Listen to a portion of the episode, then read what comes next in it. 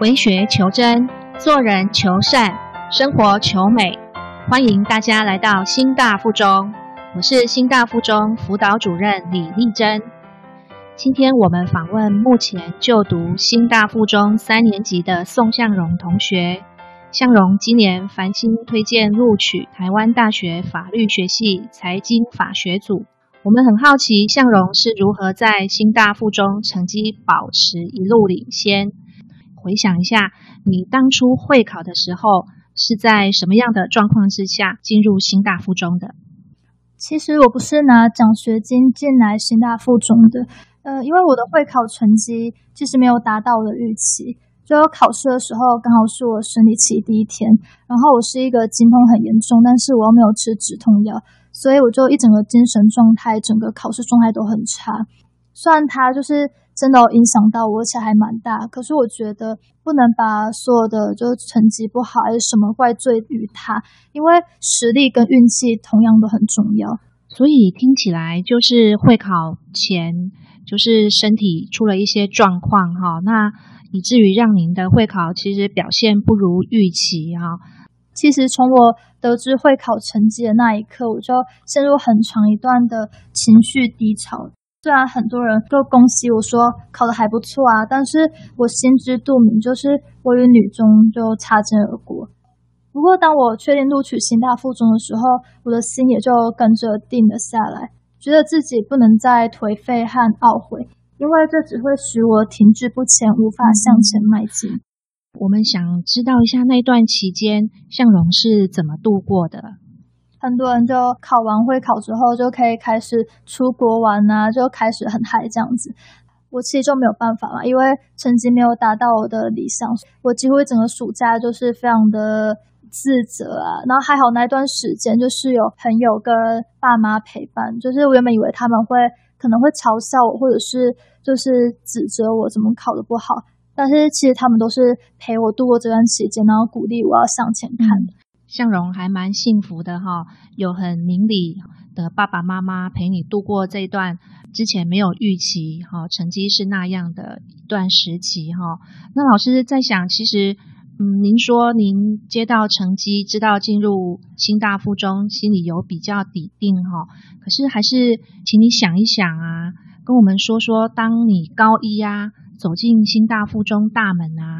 来参加新生训练啊，那那段期间的心情是怎么样？看到身边很多同学，就一进入高中就想要开始玩啊，放飞自我，就是呃参加课外活动啊，玩社团啊。不过我跟他们就差很多，我就是把很多时间都花在课业上吧。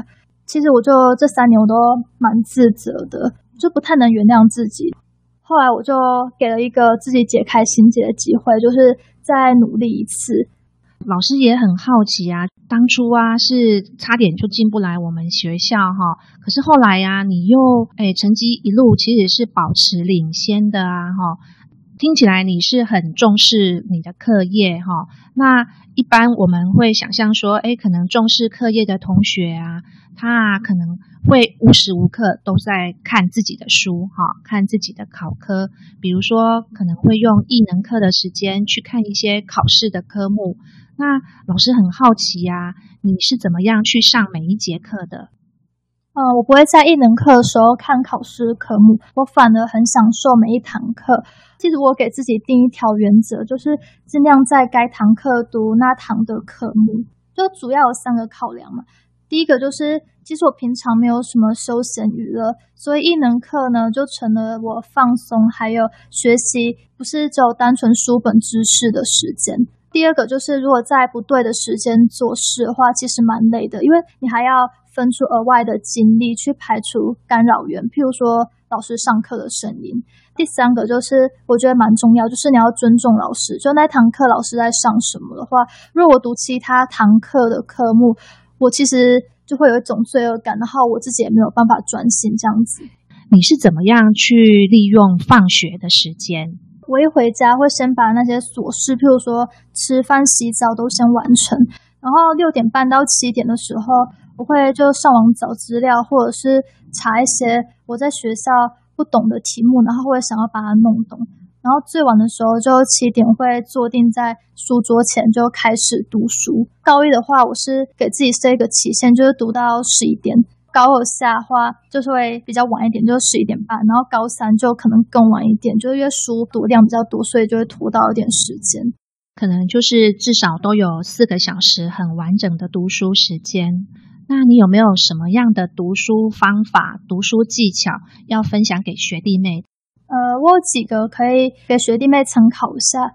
第一个就是，其实我觉得大家都听过，就是课前预习，然后上课专心听讲，跟课后复习。就是一般的人都会觉得做很困难，但其实并没有。就如果你已经把它养成一种习惯的话，你这样子去读每一天的科目，要考试的科目，这样其实会比你单纯做复习一次好快，因为你一直在加深记忆，你的读书的速度就可以变快。这样子，还有就是不要轻忽任何一次考试。因为就算是小考的话，它也是在帮你检测出你到底有哪里不懂的，然后你这样读书读过去有没有哪里忽略掉的部分，就让你去专注在你不会的这一块。然后还有另外两个是我觉得蛮有用的，就是我当初在做这些的时候，不知道他们其实有专有名词，是后来我看人家分享的时候才发现的。第一个是后设认知，就是你要知道你在做这件事情的时候，它。背后的原因，或者是说，它可以控制你做这件事情的时候，你该用什么样的心态去面对。然后这样子，你在做这件事情的时候，你就不会觉得很彷徨，然后不知道该做什么。另外一个是三明治记忆法，就是用睡前的九十分钟，还有起床后的九十分钟读书的话，然后中间夹杂着早上七点三十分钟来背书的话，这样会呃增强的记忆力。就是你可能在其他时间。背这个东西，跟在我刚说的时间背东西的话，你可以花比较少时间，然后记比较久的东西，这样子。谢谢向荣哈，诶，跟我们说的这些后设认知哈，还有找到自己的读书的黄金时间哈，是向荣跟我们分享的读书技巧。那刚刚啊，向荣有跟我们提到专注哈，那其实我们都知道啊。让自己不受外界或杂事去干扰，专心读书很重要哈。可是要如何让自己专心？向荣可不可以跟我们说一说？其实它有几个要点吧，就是我慢慢发觉到，就是你最主要，你就是要排除让自己无法专心的事物。我相信很多同学都是像手机一玩就会玩好几个小时，然后我采用的方式就可能比较极端吧，我会。把它关机，所以这样就排除了你会干扰你的东西，你就可以专注去做一件事情。然后要让你专注的话，其实还有另外两个很重要，就是你的睡眠要充足，你不要熬夜。这样子的话，如果睡眠不充足，你想要专心真的是难上加难。然后另一个就是。想要做好一件事情的热忱吧，你可能要给自己心里喊话，或者是找到跟你志同道合的朋友做那一件事情，你就可以专注在你想要做的事情上。像现在我们高一的学弟妹在下学期要选组的时候，诶，会有一些需要去考量的因素。向荣，你当初是怎么决定选择读第一类组的？我一直都很知道，就我的兴趣是在文科方面，但是不太清楚是哪一个科系。但是我就是我在面对可能国文啊、地理、历史、公民的时候，我就会想要投入更多时间去阅读那些东西。我觉得这应该就是你的兴趣所在。如果我硬要去读可能自然组的科系，我觉得很痛苦啊。就数理化，我看到我就会有种惧怕心理，所以我觉得这应该不是我想要走的路。然后我很感谢我爸妈愿意让我对未来的自己负责。因为如果是自己的决定呢，我们就会努力去达成目标，也会比较有动力。即使之后发现那不是你想要走的路，那我们也难以怪罪他人嘛，因为毕竟不是他们选的，是你自己选的，所以你必须要自己承担这样子。向荣啊，是用繁星的管道进入大学哈。那向荣啊，你是在什么样的情况下，大概在什么时候开始想要用繁星的管道进入大学的？事实上，就是前两年完全不知道繁星的规则是什么，我只是听过这个名词，而且繁星这样就是常常出现在我的周遭，因为我的朋友就会说：“哦，你以后就是要走繁星了。”然后其实完全不懂它是怎么回事。我是在学测放榜后两天，就是花了两天时间去搞懂它复杂的规则，这样子。就其实我以前没有想说要靠反省，我就是一步一脚印这样子跟着学校进度慢慢练这样子。所以反而这样的心态让向荣其实不是。把自己的成绩当作唯一哈，那其实务实的、踏实的，一步一脚印去学习，所以才有高三可以去繁星选填的资格。那向荣回想一下，当你收到学测成绩之后啊，其实选填繁星志愿啊，还是会有一些考虑的过程哈。那当时你考虑哪些因素？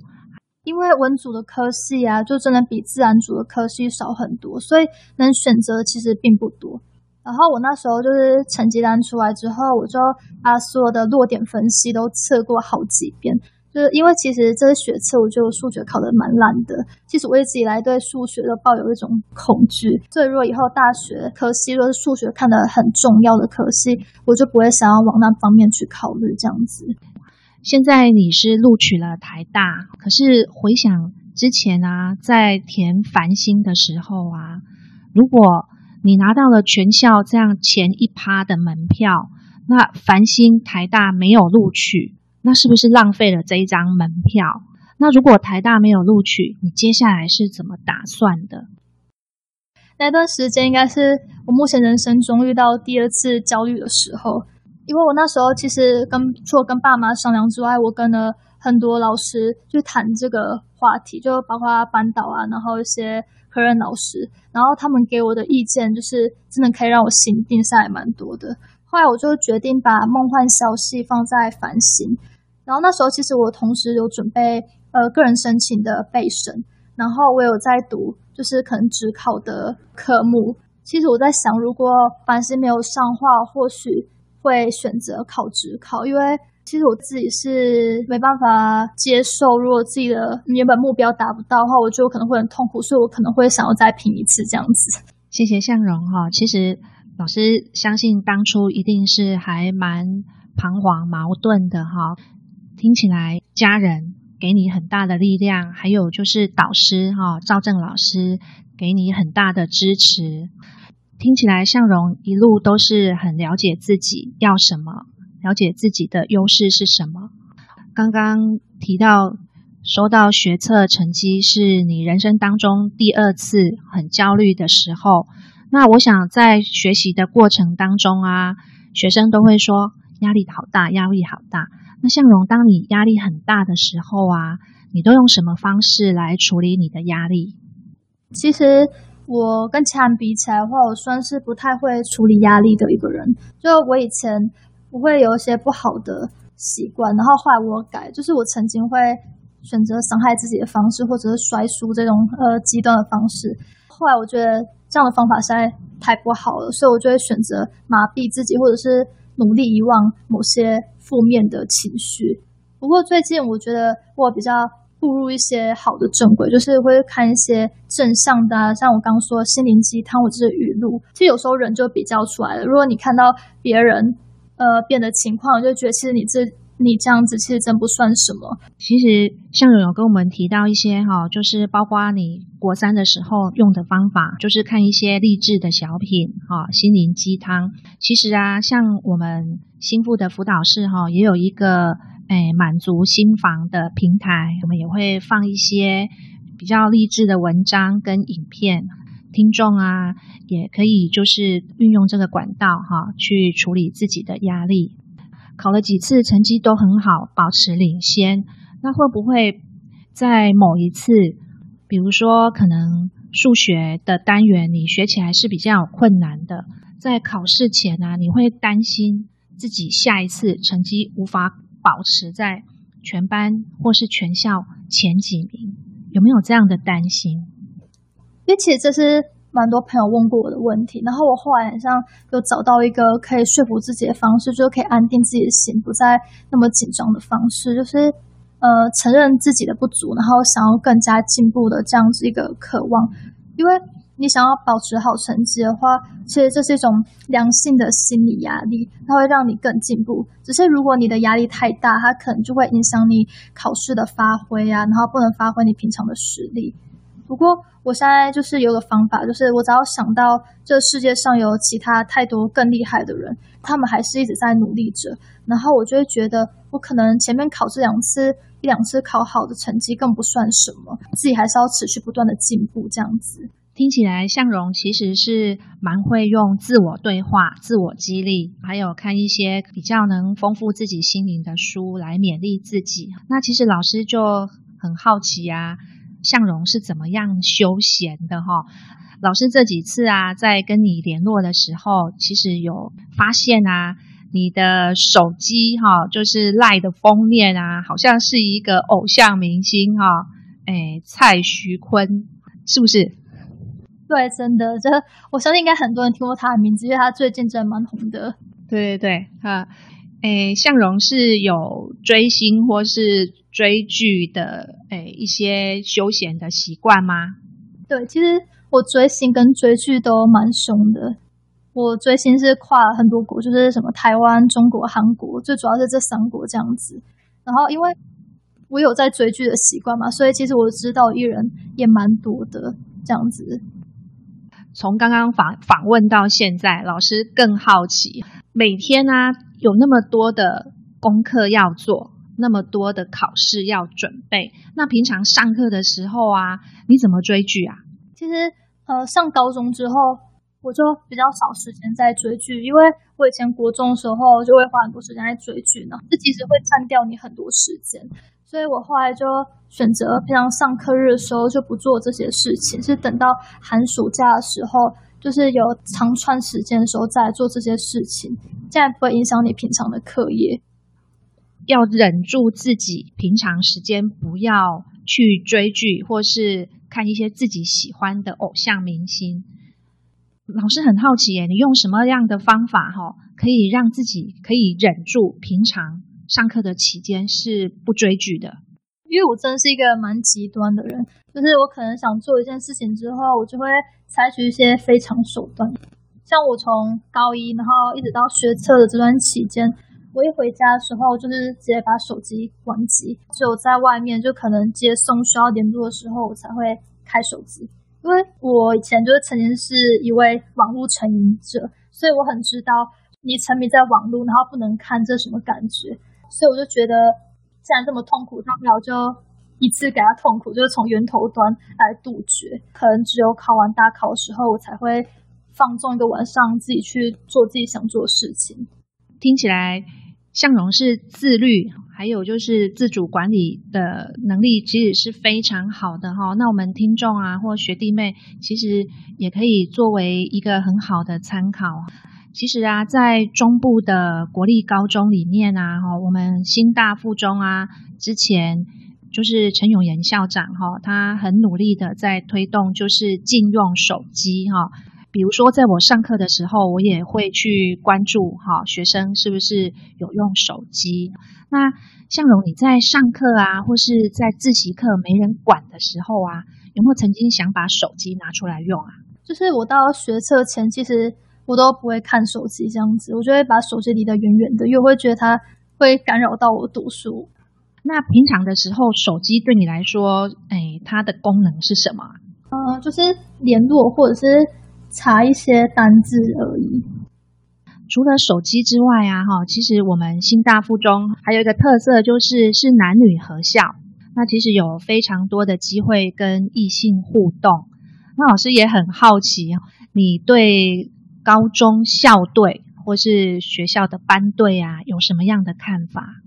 其实我不反对高中的时候交往，诶，我觉得就是你们两个只要可以控制好时间，然后不要花太多时间在其他娱乐上，就是你们搞不好也可以相辅相成。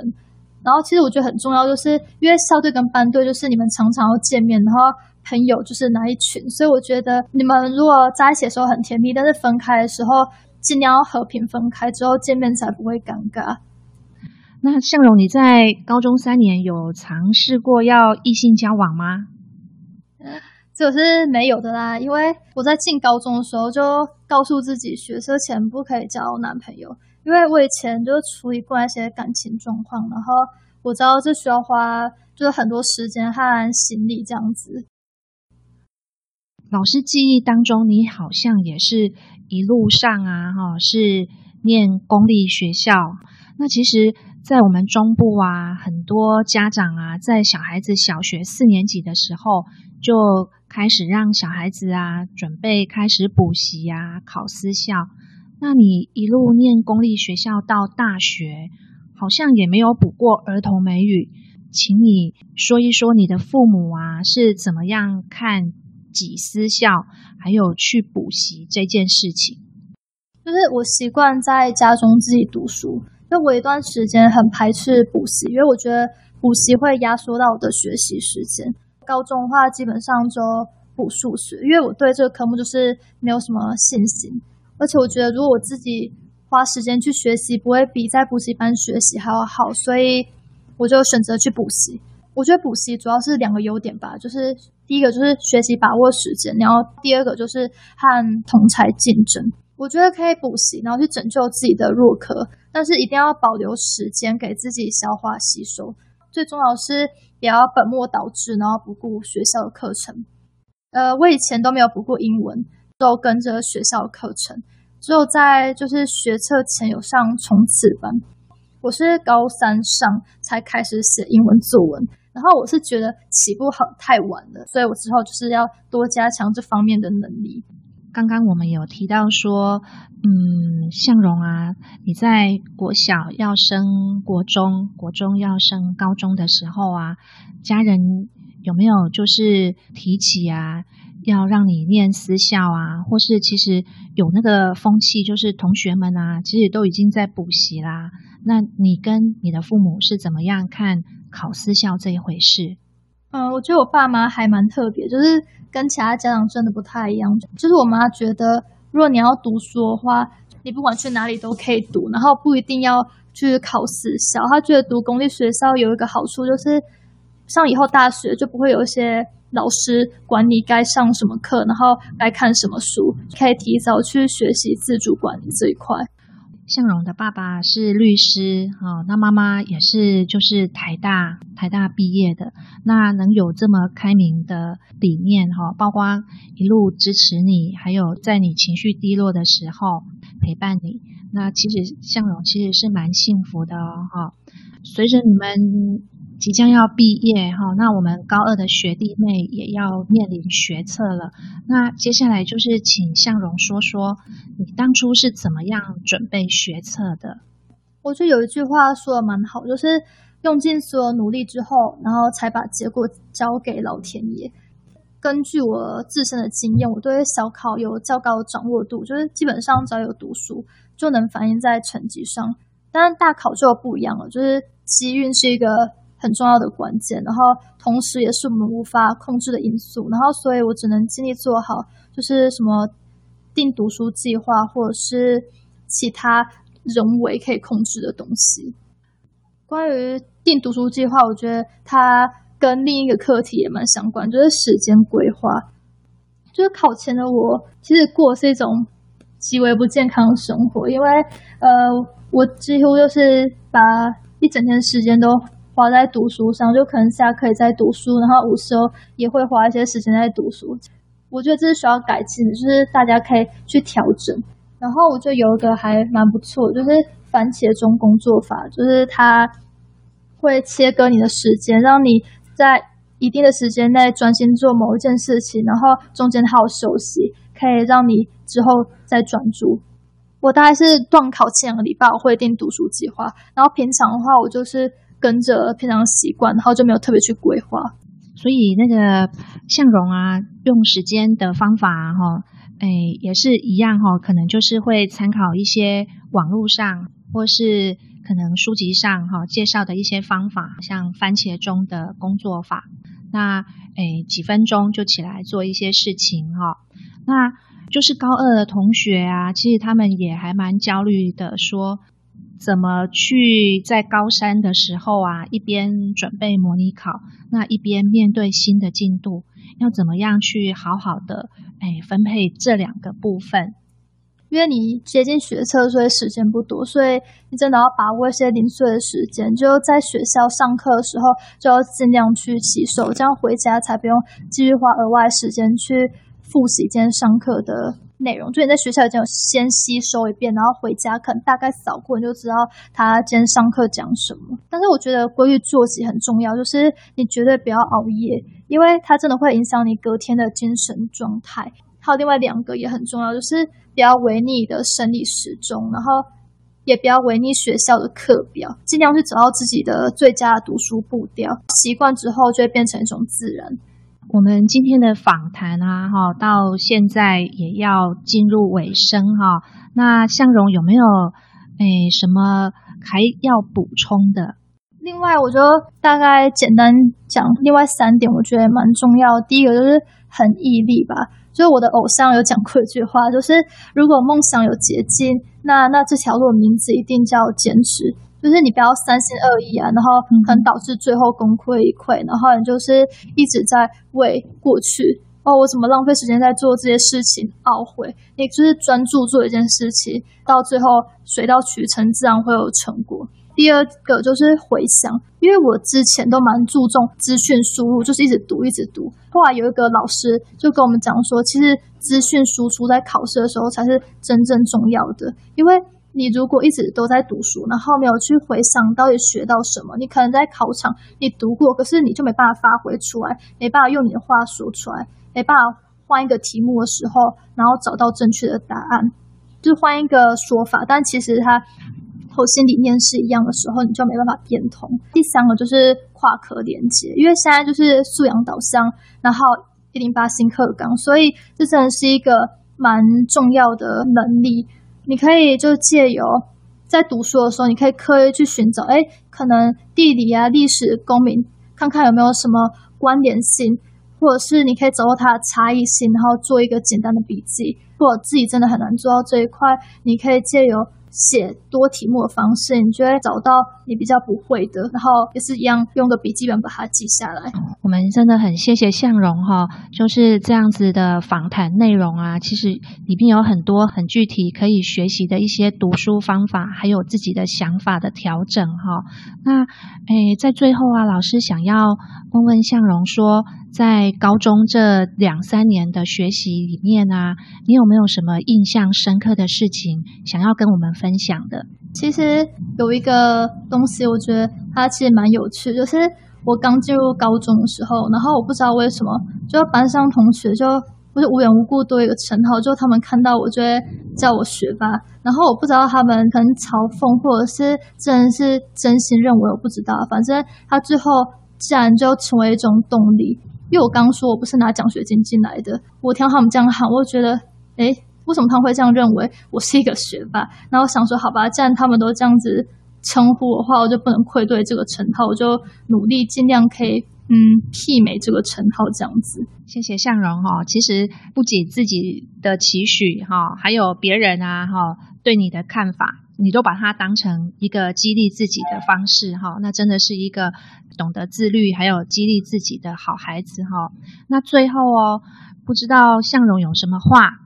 要跟我们听众或是学弟妹说说的，我有两点想要跟学弟妹讲。第一点就是跟商体有关，就是你不要吝啬去赞美别人，因为我看过一个心理学的名词叫做“毕马龙效应”，就是你若对一个人有高的期许，然后他就会展现他好的一面给你，不断的进步这样子。所以我觉得，呃，如果你看到你的朋友做得好，你就可以适时的鼓励他。第二个就是，其实这也是我对自己的期许啦，就是找寻自己擅长的科目啊，然后精益求精，不要画地自限，而是要把握每一次机会去广泛学习，因为我们或许啊会遇到还未开发的潜力。这样子，我们谢谢向荣哈今天的分享，还有给学弟妹的期许，真的很谢谢向荣。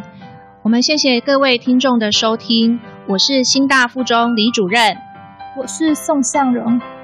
遇见心腹，遇见幸福。下次见。